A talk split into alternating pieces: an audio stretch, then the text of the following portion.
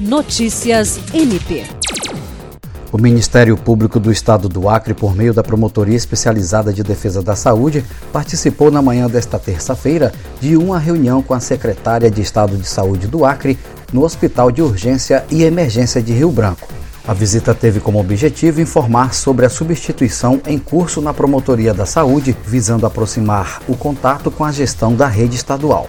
O promotor de justiça designado para responder pela Promotoria da Saúde, Osimar Sales, foi acompanhado pelo promotor titular Glaucio Chiro, que se afastou para ocupar o cargo de secretário-geral do MPAC na nova gestão.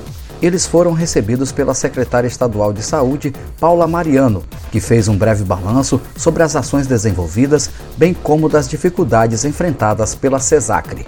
Glaucio Chiro destacou que busca estreitar as relações fazer alguns alinhamentos sobre as conduções e trâmites em relação à promotoria da saúde, juntamente com a CESACRE.